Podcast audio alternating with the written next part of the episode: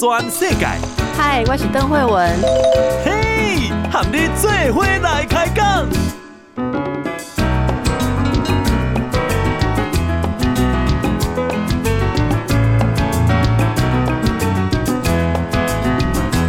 大家好，这是报道全世界，我是邓惠文。今日天气有变哈，诶，这个根据气象局的报告，今日甲明仔载两天哦。贵人甲北海岸啊，甲宜兰拢会落雨，南北部甲诶华东中南部的山区嘛是拢会落雨哦。屏东、南山啊，吼，其他的地区是济云。啊，那拜六咧吼，拜六伫大台北地区甲东半部嘛是有局部的短暂雨。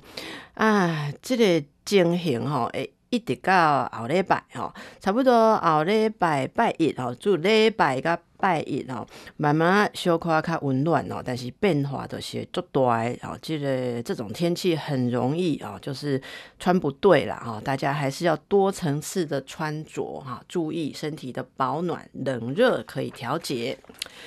好，诶，穿衣。哦，温度自己可以调节，水位哦，这波要多调节，拉警报了。日月潭的水位如果再降的话，那月底两间这个水力发电厂可能要关掉哦。这是中南部的状况哦，因为一直都欠水。那这是台中大甲溪的电厂，因为低水位，已经目前已经暂时停止发电了。至于南投县的明潭跟大关这两个发电厂，是靠日月潭的蓄水在发电的，可是水位也是持续的下降，所以。很快可能就会降到没有办法发电的高度了哈。虽然刚刚跟大家报告接下来几天修快了哦，但是一种或许没有办法解除旱象了哦，不够大，那个雨不够大，所以呢，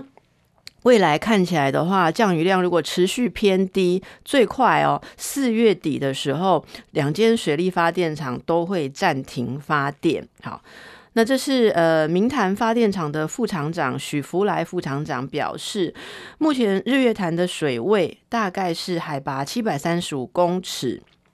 那明潭抽蓄水力的发电口最低的放水位是七百二十七点五公尺哦。两间发电厂的水力抽蓄发电机组总共有十组，明潭电厂有六台，大关电厂是四台。那每天是保持十台一起发电，发六个小时。可是为了安全起见，目前的停损线要设在七百三十二公尺以上，才能够有正常的水量。可以来抽蓄发电。如果水位再往下降哈，或者是上游这个五界坝暂停放水的话，到时候就只能够依照每天释放的水量来发电了哈，等于释放多少水量就发多少电。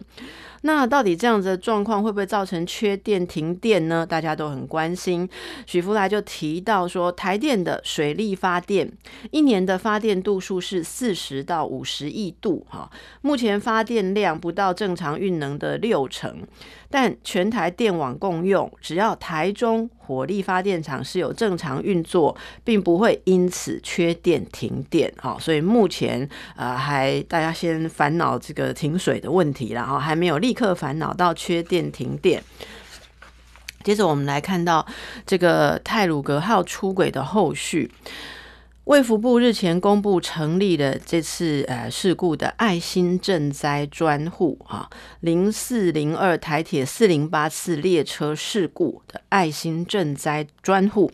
接受民众的捐款。今天他们也公布了数字，到四月七日晚间。民众是透过金融机构、四大超商，或是以自己的这个呃手机啊行动支付捐款，总共有二十八万七千八百零七笔。那这二十八万多笔的金额达到新台币五亿九千八百七十二万一千零六十九元，好，将近六亿。的这个爱心呃专库的捐款，那么这个逼近六亿的呃捐款哦，卫福部会成立管理跟监督的委员会哈，专款专用。那么这是今天呃卫福部的解释哦，他们下周一的时候会召开第一次的会议，呃务必要让这个专款可以用在罹难者跟受伤者这个还有他们的家属哈。那怎么使用呢？卫福部说会成立管理跟监督委员会，这个委员会也会聘请外部社会公正人士。目前已经有五位公正人士愿意协助哈，可是名单还没有核定，所以暂时还没有公布是哪五位公正人士。好，继续在调查这个出轨的原因哦。呃，运安会今天也有继续公布更多的消息，因为这是工程车滑落才撞击到这个泰鲁格号，哦，酿成严重的伤亡。运安运安会的主委杨宏志主委今天表示，他们有寻获了第二片工程车上的晶片，这片晶片里面就是有李义祥跟第二人的对话。大概对话的内容有十几秒，哈，是直接与工程车滑落有关的。这是在立法院交通委员会今天啊，那征询呃这个问题哈，关于泰鲁格号铁道事件专题报告，还有质询。那立委质询的时候问到，哈，这是民进党立委林俊宪质询的时候问到说，现场又找到了录音档，解读后的录音档是李义祥跟谁对话？那么这时运安会的主委呃回答说，应该是助理驾驶。呃，这林俊宪委员哦就追问说，是不是外劳呢？那么杨洪志回答说，这要交给检调去确认。杨洪志接着进一步说，这段对话是有提到车子哦卡到树丛后面处理的方式，就这段呃十几秒的对话内容哈。那么，呃，立委就接着询问说：“那内容是不是在讨论他们要如何把卡在树丛的工程车救出来呢？”杨宏志回应说：“交由检调检查啊调查。”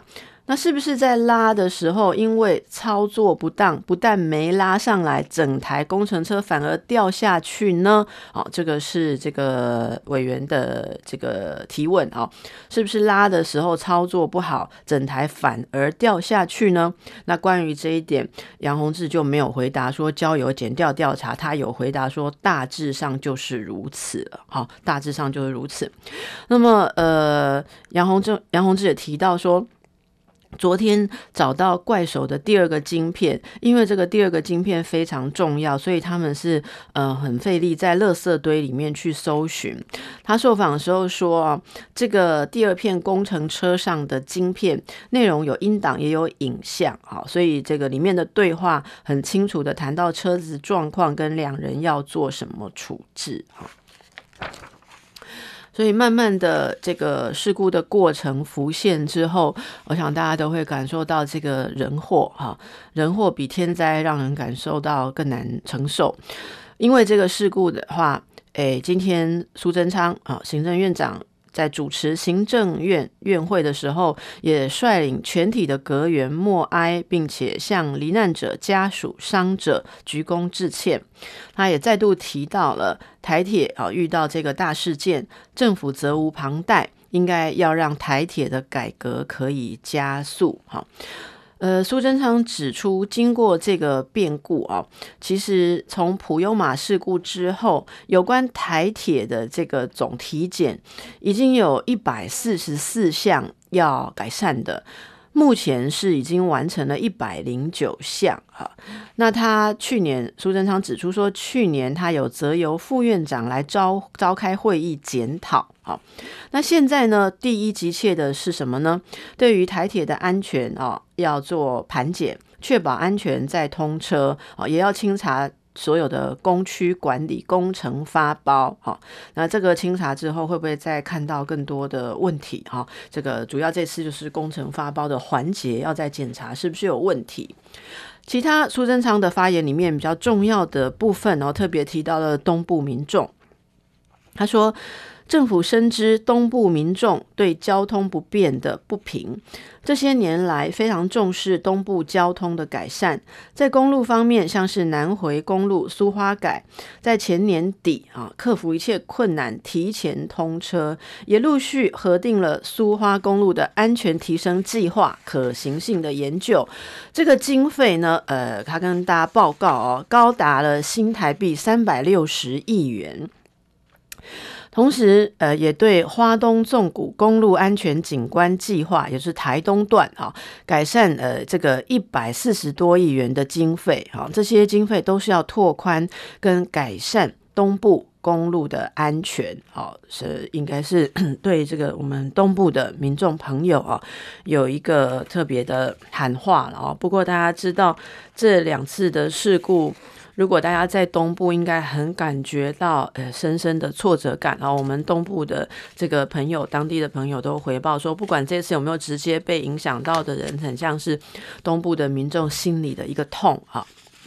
真的希望交通可以赶快的改善。接下来我们回到疫情的部分，看先看一下国际上的疫情，韩国。单日新增七百人确诊，又创新高了，可能会进入第四波的疫情。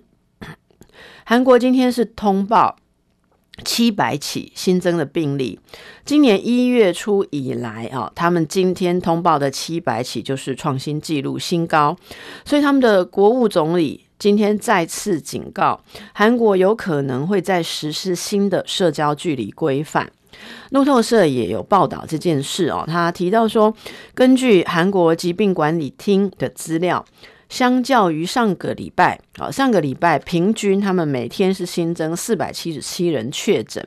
昨天就让国际上关注韩国是不是又要第四波疫情了，这个疑虑啊也升高了。那韩国当局也同步表示，在这个。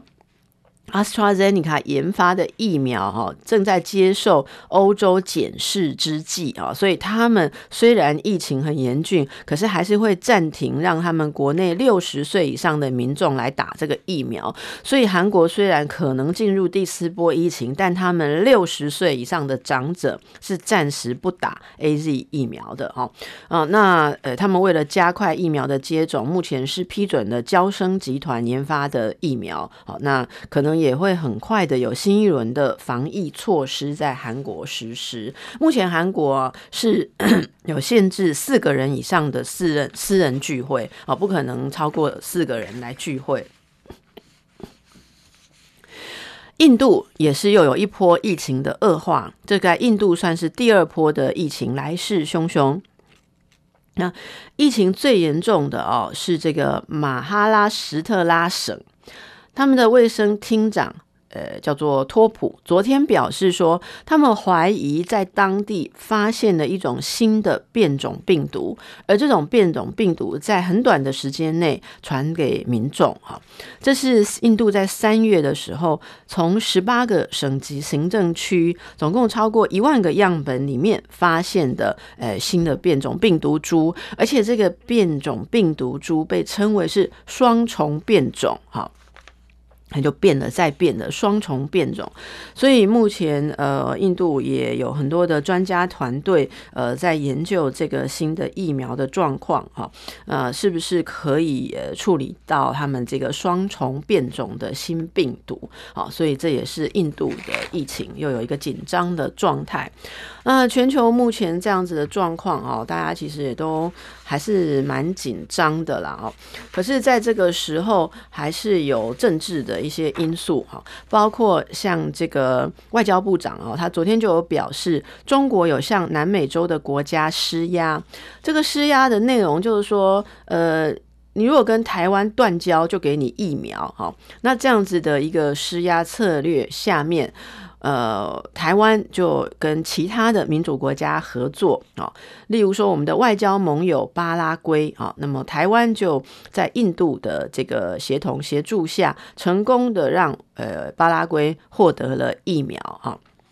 啊，根据路透的报道，哈，就是我们外交部长表示说，中国在世界各地分发他们自己的疫苗，哈，然后透过疫苗的外交，哈，来进行他们的关系，同时也尝试打压台湾，但是我们也很努力的，哈，在运用跟其他民主国家的合作。波道全世界，邓惠文喊你做伙来开讲。大家好，能够登来报道全世改啊！讲到疫情，我们继续来看疫苗的状况。刚才说到韩国虽然有第四波的疫情，但是因为 AZ 疫苗哈，欧洲的专家有一些评估中，所以韩国是说六十岁以上哦，我们长者啊，他们说长者暂时就不打 AZ 的疫苗，他们试着买别的啦哈。那我们的情况如何呢？因为现在进来的呃这个量比较大的，也全部都是 AZ 的疫苗，而且因为保存期限的关系啊，所以可能接下来的一两个月之内，如果不浪费的话，就希望能够充分的施打。那么欧洲的专家哦，有这个对于疫苗啊 AZ 疫苗的副作用的一个比较确认的呃报告啊。虽然说这个 AZ 疫苗预防武汉肺炎的效力是受到肯定的。可是之前，呃，国外陆续有传出接种者副作用啊，特别是血栓的问题。最近英国跟欧盟的一些报告也有算是证实哈，证实疫苗的施打跟血栓有关。所以，呃，这个我们的指挥中心专家小组的召集人张尚淳啊，那么张尚淳医师他认为说，国内也需要啊跟着这个国际上的发现跟报告来检视啊，要讨论我们要不要调整施打的政策了啊。那根据这个 AZ 疫苗可能会造成接种者血栓的风险。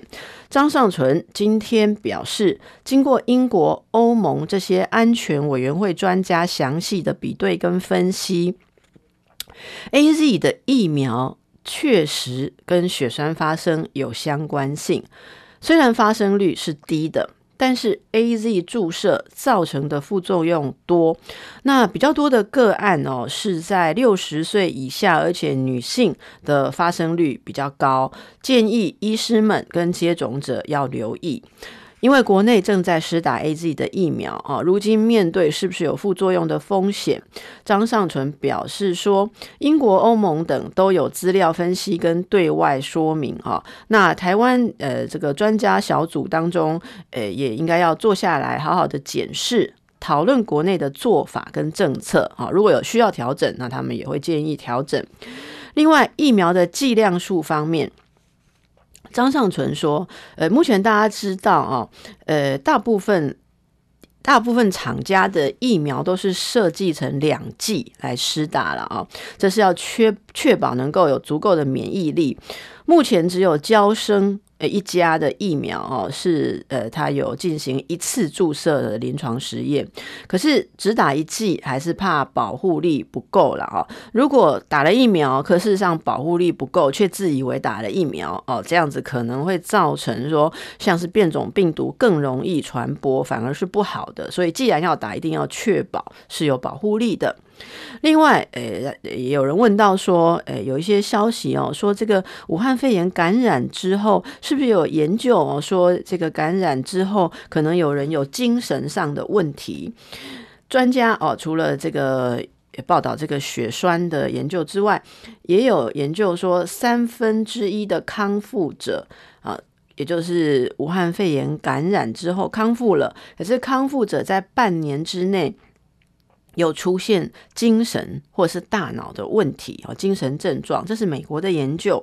对于这个部分，张尚淳认为说，呃，他还没有看到详细的资料啦。但是，呃，这个基本上如果得到这样子的呃感染哦，症状如果比较严重的话，一方面病患一定是被隔离治疗的，二方面心理又处在很大的压力哈下，一方面担心自己的生命，一方面被隔离，一方面不舒服哦，身心种种的压力。多多少少都会影响心理状况啊，所以到底这个精神症状是因为这些压力引起的，还是是病毒直接影响的呢？啊，问题会维持多久啊？这将是关切的重点啊，而且是持续接下来世界上的专家去研究的部分。所以结论到底这个呃，指挥中心决定疫苗的施打如何呢？好，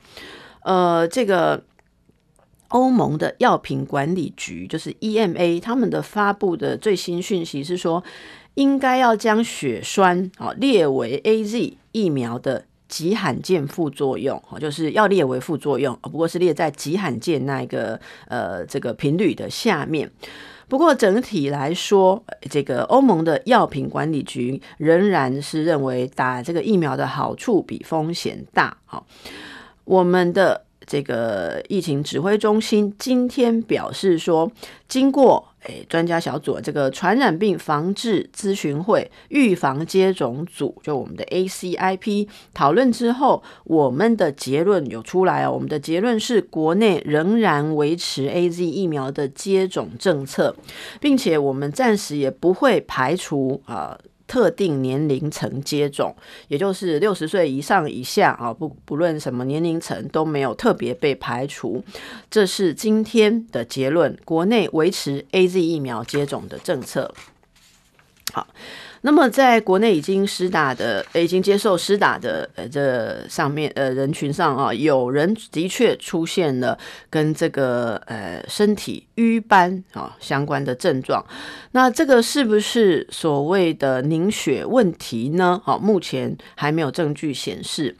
呃，这个状况是，这也是指挥中心、哦、发言人庄人祥今天的公开的表示。目前累计接种疫苗的人已经超过两万人了，新增呃九件接种后不良事件的报告，其中一件啊算是其他疑似严重不良事件，这个可能是第一次出现身上有瘀斑的个案、哦。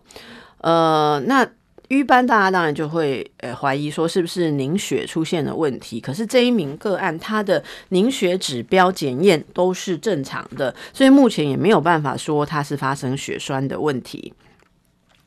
针对针对这个疫苗接种的进度，庄仁祥指出，新增啊接种疫苗的人数，还是加还有加上医院回报的数据啊，目前累计是两万零七十五人接种，好。不良事件累计为八十五件。那这一名身体多处出现瘀斑啊，是二十多岁的男性。他在打了疫苗之后的第五天，发现他身体的呃肢体多处有瘀斑。好，那看医生之后已经恢复了。经过量测凝血指标，目前看起来都正常，所以不能说哦，也没有证实说他是血栓了哈。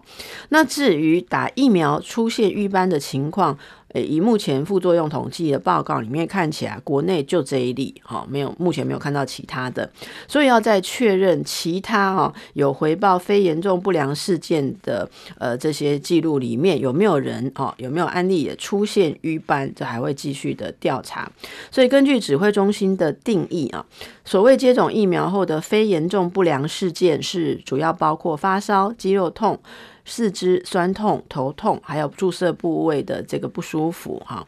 其他疑似严重不良的事件，主要是排除死亡跟疑似严重过敏反应以外的啊，这个这个就不算是其他了。然后排除这个之外的危及生命、永久残疾，或者是造成呃胎婴儿畸形哈，导致病人住院或延长住院时间，这个就算是其他严重不良事件。好，所以刚才统计的总共数字里面。好，大概大家看起来有两万多人接种的话，目前出现副作用的情形，呃，还可以接受。我想这也是为什么哦，他们现在确定要继续施打的状况。好，呃，跟疫情相关哦，之前有这个我们跟博流之间密切的一些交流，博流的总统啊。会树人是三月二十八日的时候率团访台，啊，这个举动也是期盼台湾跟帛琉未来有更进一步的交流。会树人呃这几天他接受了外国媒体的采访哦，他说啊，中国因为帛琉跟台湾的关系，不断的有对帛琉施压。他说在去年大选期间哦，这个会树人他自己他大概就接到了十六通电话。呃，十六通关于中国施压的电话，他透露说，有一次跟中共的官员开会的时候，对方劈头就说：“你们现在所作所为是非法的，必须停止。”那会出人表示说，他不是很满意对方的语气哦。那他也对媒体表示说，就算最后只剩我们和台湾站在一起，我们也不会改变立场。法新社的报道指出，帛琉啊是世界上承认台湾的十五个国家之一。好，目前十五个国家之一就是帛琉。帛琉的人口呃差不多只有两万一千人。那尽管中国北京方面施加压力，但是惠恕仁坚定的立场呃不会改变。他接受法新社是视讯专访的时候啊，表示说博流不会被任何人决定他们的未来。他也特别提到了，尤其是中国。好，那接着他说，呃，这个刚才说的啊，只剩他们跟台湾站在一起，也不会改变立场，因为他说最开始台湾也是这样支持着博流。那报道指出，中国是不断对台湾的邦交国施压。二零一九年，在太平洋地区啊，就成功的让所罗门跟吉里巴斯跟台湾断交。那么，在太平洋地区，惠恕仁是成为呃对中国啊抱有最大质疑态度的领导人，所以这也是他可能持续的接受了这个压力啊的原因。那呃，惠恕仁认为说。他不应，他们不应该被告知不能跟谁做朋友了，哈，所以他才接着爆料说，在他们大选的前夕，他常常收到中国官员的来电。报道全世界，邓惠文喊你做伙来开讲。大家好，能够登来报道全世界啊！讲到疫情，我们继续来看疫苗的状况。刚才说到韩国虽然有第四波的疫情，但是因为 AZ 疫苗哈，欧洲的专家有一些评估中，所以韩国是说六十岁以上哦，我们长者啊，他们说长者暂时就不打 AZ 的疫苗，他们试着买别的啦哈。那我们的情况如何呢？因为现在进来的呃这个量比较大的，也全部都是 AZ 的疫苗，而且。因为保存期限的关系啊，所以可能接下来的一两个月之内，如果不浪费的话，就希望能够充分的施打。那么欧洲的专家哦，有这个对于疫苗啊 AZ 疫苗的副作用的一个比较确认的呃报告啊。虽然说这个 AZ 疫苗预防武汉肺炎的效力是受到肯定的。可是之前，呃，国外陆续有传出接种者副作用啊，特别是血栓的问题。最近英国跟欧盟的一些报告也有算是证实哈，证实疫苗的施打跟血栓有关。所以，呃，这个我们的指挥中心专家小组的召集人张尚淳啊，那么张尚淳医师他认为说。国内也需要啊，跟着这个国际上的发现跟报告来检视啊，要讨论我们要不要调整施打的政策了啊。那根据这个 AZ 疫苗可能会造成接种者血栓的风险，张尚存今天表示，经过英国、欧盟这些安全委员会专家详细的比对跟分析，AZ 的疫苗。确实跟血栓发生有相关性，虽然发生率是低的，但是 AZ 注射造成的副作用多。那比较多的个案哦，是在六十岁以下，而且女性的发生率比较高，建议医师们跟接种者要留意。因为国内正在施打 AZ 的疫苗啊，如今面对是不是有副作用的风险，张尚淳表示说，英国、欧盟等都有资料分析跟对外说明啊。那台湾呃这个专家小组当中，呃也应该要坐下来好好的检视、讨论国内的做法跟政策啊。如果有需要调整，那他们也会建议调整。另外，疫苗的剂量数方面。张尚存说：“呃，目前大家知道啊，呃，大部分大部分厂家的疫苗都是设计成两剂来施打了啊，这是要确确保能够有足够的免疫力。目前只有娇生。”呃，一家的疫苗哦，是呃，它有进行一次注射的临床实验，可是只打一剂还是怕保护力不够了哦。如果打了疫苗，可事实上保护力不够，却自以为打了疫苗哦，这样子可能会造成说像是变种病毒更容易传播，反而是不好的。所以既然要打，一定要确保是有保护力的。另外，诶，有人问到说，诶，有一些消息哦，说这个武汉肺炎感染之后，是不是有研究哦，说这个感染之后可能有人有精神上的问题？专家哦，除了这个报道这个血栓的研究之外，也有研究说，三分之一的康复者啊，也就是武汉肺炎感染之后康复了，可是康复者在半年之内。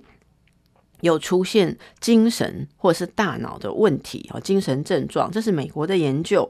对于这个部分，张上淳认为说，呃，他还没有看到详细的资料啦。但是，呃，这个基本上如果得到这样子的感染哦，症状如果比较严重的话，一方面病患一定是被隔离治疗的，二方面心理又处在很大的压力哈下，一方面担心自己的生命，一方面被隔离，一方面不舒服哦，身心种种的压力。多多少少都会影响心理状况啊，所以到底这个精神症状是因为这些压力引起的，还是是病毒直接影响的呢？啊，问题会维持多久啊？这将是关切的重点啊，而且是持续接下来世界上的专家去研究的部分。所以结论到底这个呃，指挥中心决定疫苗的施打如何呢？好，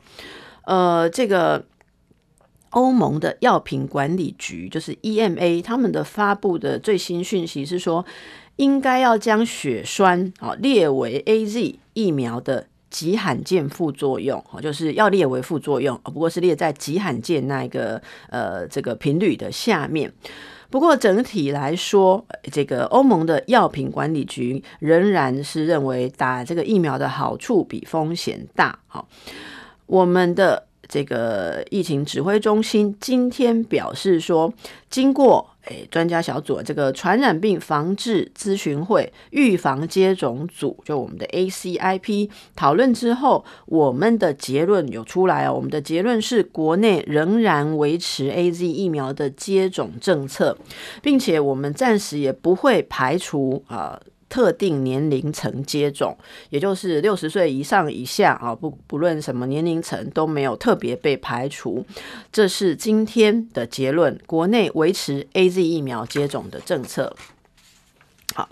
那么，在国内已经施打的、已经接受施打的呃，这上面呃人群上啊，有人的确出现了跟这个呃身体瘀斑啊相关的症状。那这个是不是所谓的凝血问题呢？好，目前还没有证据显示。呃，这个状况是，这也是指挥中心、哦、发言人庄人祥今天的公开的表示，目前累计接种疫苗的人已经超过两万人了，新增呃九件接种后不良事件的报告，其中一件啊算是其他疑似严重不良事件，这个可能是第一次出现身上有瘀斑的个案、哦，呃，那。瘀斑，大家当然就会呃怀疑说是不是凝血出现了问题。可是这一名个案，他的凝血指标检验都是正常的，所以目前也没有办法说他是发生血栓的问题。针对针对这个疫苗接种的进度，庄仁祥指出，新增啊接种疫苗的人数，还是加还有加上医院回报的数据啊，目前累计是两万零七十五人接种哈。不良事件累计为八十五件。那这一名身体多处出现瘀斑啊，是二十多岁的男性。他在打了疫苗之后的第五天，发现他身体的呃肢体多处有瘀斑。好，那看医生之后已经恢复了。经过量测凝血指标，目前看起来都正常，所以不能说哦，也没有证实说他是血栓了哈。那至于打疫苗出现瘀斑的情况，诶，以目前副作用统计的报告里面看起来，国内就这一例，哈，没有，目前没有看到其他的，所以要再确认其他哈有回报非严重不良事件的呃这些记录里面有没有人哦，有没有案例也出现瘀斑，这还会继续的调查。所以根据指挥中心的定义啊，所谓接种疫苗后的非严重不良事件是主要包括发烧、肌肉痛。四肢酸痛、头痛，还有注射部位的这个不舒服哈。其他疑似严重不良的事件，主要是排除死亡跟疑似严重过敏反应以外的啊，这个这个就不算是其他了。然后排除这个之外的危及生命、永久残疾，或者是造成呃胎婴儿畸形哈，导致病人住院或延长住院时间，这个就算是其他严重不良事件。好，所以刚才统计的总共数字里面。好，大概大家看起来有两万多人接种的话，目前出现副作用的情形，呃，还可以接受。我想这也是为什么哦，他们现在确定要继续施打的状况。好，呃，跟疫情相关哦，之前有这个我们跟博流之间密切的一些交流，博流的总统啊。会树人是三月二十八日的时候率团访台，啊，这个举动也是期盼台湾跟博流未来有更进一步的交流。会树人呃这几天他接受了外国媒体的采访哦，他说啊，中国因为博流跟台湾的关系，不断的有对博流施压。他说在去年大选期间哦，这个会树人他自己他大概就接到了十六通电话。呃，十六通关于中国施压的电话，他透露说，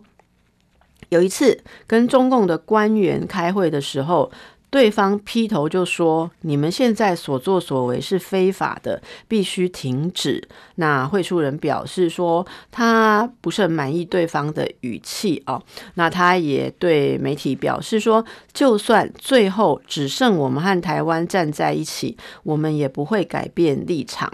法新社的报道指出，帛琉啊是世界上承认台湾的十五个国家之一。好，目前十五个国家之一就是帛琉。帛琉的人口呃差不多只有两万一千人。那尽管中国北京方面施加压力，但是会树人坚定的立场呃不会改变。他接受法新社是视讯专访的时候啊，表示说博流不会被任何人决定他们的未来。他也特别提到了，尤其是中国。好，那接着他说，呃，这个刚才说的啊，只剩他们跟台湾站在一起，也不会改变立场，因为他说最开始台湾也是这样支持着博流。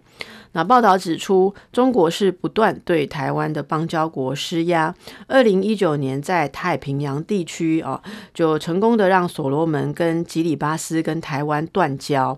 那么，在太平洋地区，会树人是成为呃对中国哈抱有最大质疑态度的领导人，所以这也是他可能持续的接受了这个压力哈的原因。那呃，会树人认为说。他不应，他们不应该被告知不能跟谁做朋友了，哈，所以他才接着爆料说，在他们大选的前夕，他常常收到中国官员的来电。波道全世界，邓惠文和你最伙来开讲。大家好，这是波道全世界，我是邓惠文。我们接着来看哦。呃，有一些得到武汉肺炎的患者，虽然痊愈之后，可是会留下一些肺部的啊问题。那么，日本的京都大学医院现在公布说，哦，他们在四月七日的时候，成功的为一名武汉肺炎的女性患者进行了肺脏的活体移植手术，就是换肺哈。那肺的。提供者是这名女性的丈夫跟儿子，这是全球第一例啊，为武汉肺炎患者进行肺部活体移植。综合日媒的报道，这一名女性患者是住在日本的关西地区。他在去年底的时候感染了武汉肺炎，入院之后呼吸状况恶化，后来使用呃叶克膜啊进行体外循环。虽然武汉肺炎经过治疗之后，他检测已经是阴性的反应，但是因为病毒的后遗症，他的肺部就萎缩硬化，那几乎失去了所有的功能，而且是没有办法复原的。好，他没有办法复原到自己的肺可以作用，所以他是一直都装置着叶克膜为生啊，那呃，叶克膜不可能是装一辈子了哦，所以除了尝试活体移植之外，没有其他的治疗方法，因此她的家人就决定活体捐肺哦。那么这一名女性的丈夫捐出了她左边肺的一部分，她的儿子捐出了右边肺的一部分。这名女性在五日的时候，哦，四月五日的时候转到大医院，哦，就是京都大学的医院。在四月七日的时候进行了移植手术，整个时间长达十一个小时。那呃七号手术的、哦，呃这个京大医院今天就公布说手术算是成功，目前已经拔下叶克膜，装上人工呼吸器啊、看起来他移植的这个肺是有在动作。那呃，恢复顺利的话，他可以在两个月后哈、有希望可以出院。再过三个月后哈、哦，就是恢复正常社会的生活。那这个捐肺的呃丈夫跟儿子，据说恢复也相当的良好啊、真是非常的幸运。那么，武汉肺炎病患的这个肺脏移植，在中国跟呃，欧美哦，有数十例啦哈，但是这数十例都是以这个器官捐赠者，也就是脑死者捐赠的肺脏来移植啊。我们现在报告的京大医院的这一例是第一个从呃活人身上哦切下来移植给这个病人，这算是全球首例的哈。好，那么讲到日本呢，看一下日本的疫情了啊。日本呃疫情也是再度延烧了哦，那他们又要进入第四波的疫情了。而且今年一月初发布的紧急事态宣言是三月下旬本来已经解除哈，那长达两个半月的时间，所以日本的厚生劳动省也做了一个统计哈，他们因为疫情被解雇的超过了十万人，好，那这些被解雇的人啊，很多当然生活会发生了一些挑战跟困难，那他们停止雇佣哈，解雇停止雇佣的这个人哈，累积是到十十万四百二十五人。其中最多的是大城市圈，像是东京、大阪，好，餐饮业跟制造业的人数占最多，好，餐饮业大家可想而知了。以月份来看的话，这个报道也指出，最初发布紧急事态宣言的期间，去年五月是创下一万两千九百四十九人的最高纪录，六月到九月又这个维持在一万人左右，十月七千五百人之后，持续每个月五千人，然后。三月之后又增加了啦，好，那所以这些部分是日本呃被解呃员工被解雇的严重的状况。至于美国呢，美国的一个报道是说，呃，除了被解雇之外哦，还有出走哈。以前大家会花昂贵的费用想办法去住在大都市，可是现在看起来的情形是，美国有五大都市啊，诶，里面的这个居民啊是逃离。大都市哈，逃离大都会圈，逃离昂贵的生活啊。那这个去年有百分之十一的美国人搬家，其实这个相当多哎哈，十个人就有一个人搬家啊。那这些出走哈，呃，就是搬迁哦，呃，主要可能跟不要住在太昂贵的地方有关呐哈。那可能也有诶。不喜欢这个大城市，可能人口比较密集、多重的因素啊，这是疫情对全球的状况的影响。好，接下来看一些我们国内有关法律的变革。好，今天有好几则都是法律的变革。首先是，如果你的交通考要考照啊，有考各式各样的照的驾驶人。要注意喽！交通部的公路总局今天宣布说，考量汽机车驾照的笔试题库内容已经有差异性，所以五月三日起，民众如果是持有汽车驾照，你要去考机车驾照，就要再考一次笔试啦。好，因为诶，考多拜哈。塞切啊，这个可能笔试要知道的知识内容、题库内容就是不一样了哈，所以就算你会开车啊，可是要考汽。这个用汽车驾照来要考机车驾照的时候，笔试就是要重新考喽。好，那这是为了降低机机车的这个事故还有伤亡人数，所以机车的题库哈可以说是变得比较丰富了。好，当然考试人就会说是比较难，原本是六百多题，现在增加到一千六百多题了。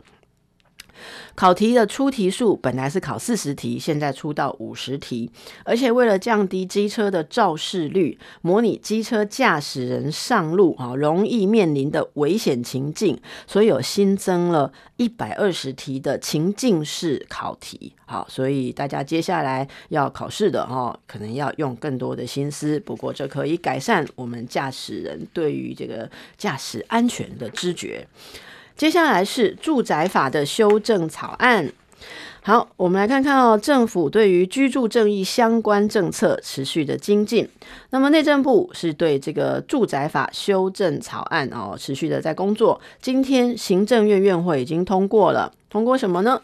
针对社会住宅包租代管计划的房东。会提高租金所得，呃，所得税的免税额度，好，提升房东参与，啊，就是让房东可以免税额度比较多啊，他们就比较愿意啊，这个参与社会住宅包租代管。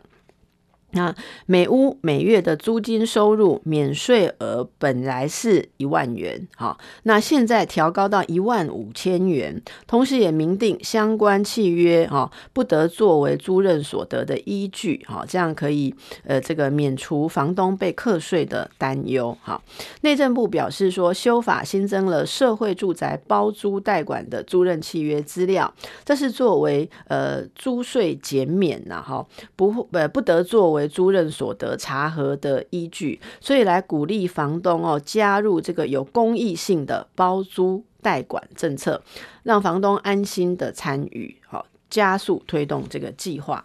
内政部指出，修法对于住宅所有权人租金所得税，好这个免税的额度，由每屋每月租金收入免税额度一万元以下，现在修正到一万五千元，好。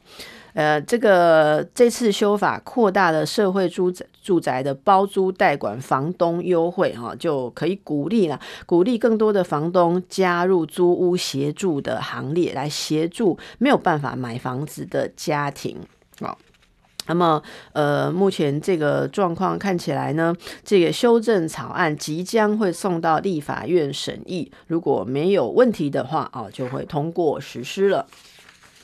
好，接下来一个法是什么呢？是著作权法也有修法哦。现行的著作权法规定，如果擅自以公开口述、公开播送的方法侵害他人著作财产权，可处三年以下有期徒刑、拘役，或是呃或科或并科七十五万元以下的罚金。那这个情况是什么呢？哦，诶，大家可以想想看哦，比方说公园里面啊，大家这个早晨运动，如果跳这个健身舞，可能就有十来个人呢，哦，那就拿一台那个诶播放机哦，就播音乐，对不对？播现在流行的音乐啊，大家来跳健身舞，对不对？这样的话，如果以本来的著作权法来说的话，是有触法的疑虑哦，因为他擅自公开播送一个有著作权法的音乐。嘛哦，那这个本来都是诶、争议的，常常被争议的点。行政院今天将通过经济部提报的修法哦，这个修法是会放宽著作权的合理使用。好啊，这个合理使用其实总是会牵涉到不同角度的人的在意了哦。啊，不过经济部是你这个著作权法跟著作权集体管理团体条例，把部分的这个条文哦有做修正。这个草案今天在行政院院会通过，针对修法的重点，经济部的说明是这样的、哦：因应科技发展的需要。透过网络传输线性节目或是广播是非常的普遍的啊。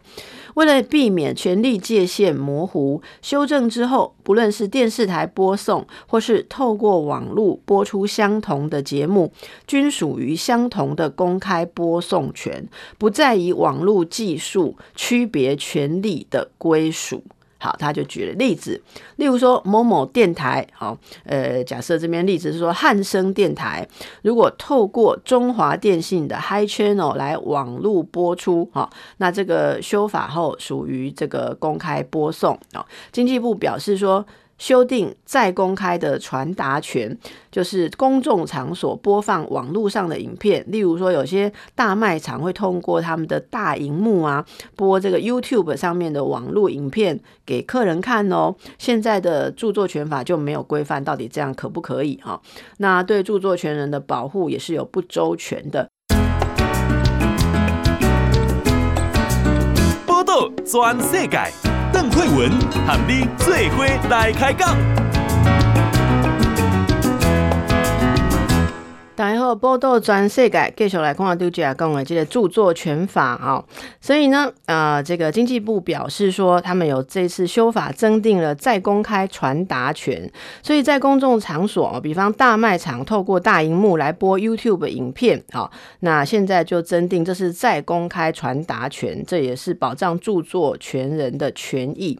另外呢，修法后跟我们一般民众最有关的，因为我们也没有开大卖场嘛，哈，我们也不会帮一个。这个电台哦，透过我们的 频道播出的话，大家就是想知道说，学校如果远距教学，图书馆馆内线上阅览哦，可不可以用呢？啊啊，大家会这个想到说，哎，我有时候在外面诶，私人一些活动哦，像这个户外场所跳舞，身心健康的活动是可以的哦。好，只要携带自己的设备来播放音乐，这算是合理的使用了哈，因为应该没有被认定有营利性质的话。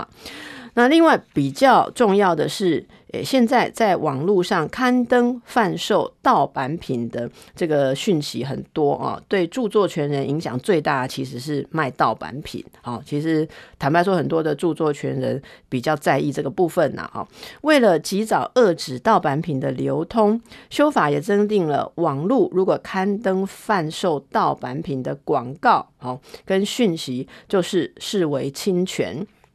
那侵权的被害人，如果有人在网络上刊登你有著作权的东西的盗版品啊啊，这个你可以对他提起民事诉讼，请求法院诶这个定赔偿额。那这个定赔偿额的时候，增定可以选择依授权所得收取权利金作为损害计算的依据，来减轻被害人的举证责任啊，提升民事赔偿取代刑事诉讼的意愿，也就是鼓励大家哈用民事赔偿啊来这个处理这个诉讼啊，因为比刑事诉讼来得清楚了啊，也比较容易估计到底应该跟他要求多少的赔偿啊。那同时也检讨这个修正啊，修正什么呢？情节轻微的侵害案。案件应该要跟情节严重的有所区别，例如说，诶，有卖一片盗版光盗版的光碟哦，其实会面临六个月以上的有期徒刑，这个是呃，这个。有失哦，情理法轻重的平衡，所以会删除这个法定刑期的下限，就是说会看情况来判，就不像本来说不管你怎么样卖一片也要判六个月哦。这个是对相关有著作权人都很关心的一个修法啊，大家平常在使用的时候也要留意一下。接着也是跟法律相关的，大家熟悉苏打绿哎这个乐团吗？那么，这个苏打绿因为经呃之前哦跟这个经纪经纪公司的一些诉讼问题，他们日前其实已经改名了，就把苏打绿哦，因为他们这个拆伙之后不能再用苏打绿啊这个商标啊，这个切一半啊，他们把它改鱼丁蜜，好，就是苏的。走半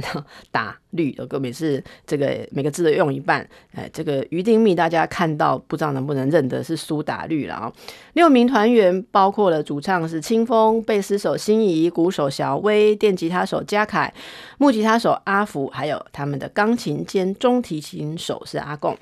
他们六个人哦，是为了要解决侵权的问题，向这个林伟哲音乐社提起了民事的诉讼，要确认双方经济关系不存在。同时，呃，这团员们要求要还他们苏打绿的商标。那么今天台北地院审结哦，判说双方经济关系是不存在的，也就是林伟哲音乐社哦不再有权经济诶这六名团员哦这个乐团，但是商标权并没有同意移转，也就是嗯他们没有讨回苏打绿这个商标。不过这个判决他们是可以上诉的哈。那目前公布的没有写到细节的判决理由。好，那这个本案的裁判费金额，大家也好奇关心哦。苏打绿委任的律师表示说，他们这个商标的价值大概是一百六十五万元呐。哈，那法官质疑说，是不是会太少？啊，那林伟哲音乐社认为说，商标价值应该要经过鉴定，而且苏打绿的团员共六人，应该要分别给付裁判费，好，要当做六人来看，不是当做一件，所以可见双方哦，这个在合作关系这个拆分拆伙的时候，这共有的创作品啊，就会变成是一个问题。好，但是大家应该支持这个苏打绿的朋友们，一样可以支持于丁密了哈。好，那么我们再接着看一个暖心的新闻哦。有时候年轻人哦，学生的爱心其实有连大人都自叹不如。这个彰化县有一个高中是二零高中，他们昨天举行了校庆的运动会啊。呃，校庆运动会就有大队接力比赛啊，其中呃有一班的这个高中女学生哦，她是呃。看不到哈，这个双眼是全盲的，可是他有小天使同学的牵手陪跑，所以他冲的是大队接力的最后一棒。然后当场的这个情景是全校学生都为他加油。虽然最后他没有拿到第一名哦，但是这一幕这个女学生的父亲就把他拍下来贴在网上。好，那么今日他们就是爸爸陪同这个二年级的这个跑最后一棒的这个女学生出面接受采访。啊，这个女同学哦。柯宇珍，好，柯宇珍，他表示说，他第一次参加接力赛很紧张哦。那么他的他可能也是会本来担心说，呃，班上同学会不会很在意名次？没想到说班上的同学放弃得名哦，而是让他可以参与啊，因为他是班上的一份子，所以要让他可以参与，所以他个人跟他的家人都觉得非常的感动。哈，那这个诶。科姓女学生，她是从小就因为双眼视神经的萎缩，所以没有办法有视力。所以之前赛前的时候，她也很认真的练习。可是因为从小腿部的肌力不足，哈，那就是她据说说她的腿啊，这样放平可以对折哦。那妈妈一直要带她去做复健，才能够做到说不用轮椅，甚至还站在大家前面要去跑哦。那么这个同学们看待的这种团体精神，而不是只有看待胜负哈，让我们对于这个年轻人也觉得非常。的钦佩，好的，那么呃，各方面哦，这个大家都有在自己的领域努力嘛，我们来看一个轻松的事件。呃，不要太依赖导航哦，这是在印尼发生的哦。印尼竟然有一个新郎，他依赖 Google 的地图导航错误哦，他是 导航导去娶新娘啦，结果呢，Google 给他导错地方，那个地方刚好有另外一个婚礼，结果一个冲里去哈。那你知道婚礼的时候，新娘也都盖着面纱，而且新娘可能都很像嘛，都是穿着白纱，这个或者是传统服装，就看起来很漂亮哦。那进去之后哦。新郎也行礼如仪，都要结婚了，最后还好有发现。报道全世界上精彩内容，伫 Spotify、Google Podcasts，还有 Apple Podcasts，拢听得到。